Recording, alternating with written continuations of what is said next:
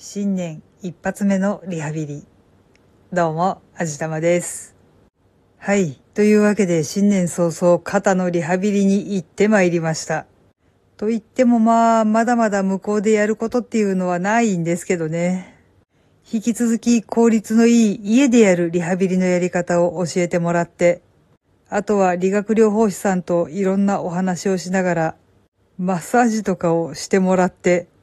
次回の予約を取ってそれで終わりだったんですけどね。まあ、なんだろうな。ありていに言うと経過報告に行ってる感じなのかもしれません。でもまあ、私についてくださっている理学療法士さんのお話によると、割といい感じに改善してきてるみたいです。ただ、動きは相変わらず悪いですね。でも、一番ひどかった頃に比べたら痛みは本当にマシになったし、固まって動かなくなっていた肩の可動域も少しずつ広がってきてるみたいです。まあ、炎症が収まったのはステロイドのおかげなので、これはお医者さんに感謝ということで、肩が動くようになってきたのは私のリハビリの成果かなってちょっと自分を褒めてあげようと思っています。あとは理学療法士さんが痛いところを聞きながらちょこちょこマッサージをしてくれるわけなんですけど、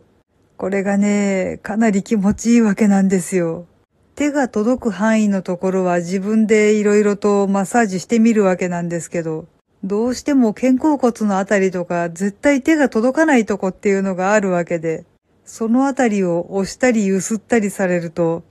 なんとも言えず痛気持ちいいわけなんですよ。でもね、これ不思議なことに、完全に自分の手が届く肩とか腕とかのところも、自分でやるより理学療法士さんが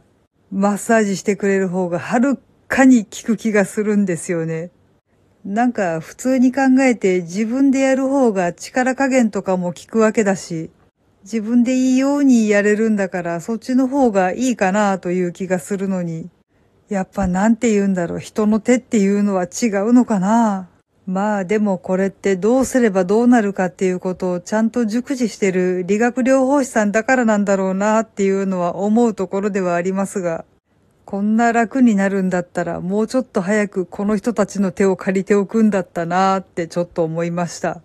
そしてまた一週間家で一生懸命励んでまた来週報告に行きたいと思っております。このまま順調にいけばもうちょっと楽になる予定。とりあえず頑張ろう。はい。というわけで今回はリハビリ割と順調でしたっていうお話でした。この番組は卵と人生の味付けに日々奮闘中の味玉のひねも姿りでお送りいたしました。それではまた次回お会いいたしましょう。バイバーイ。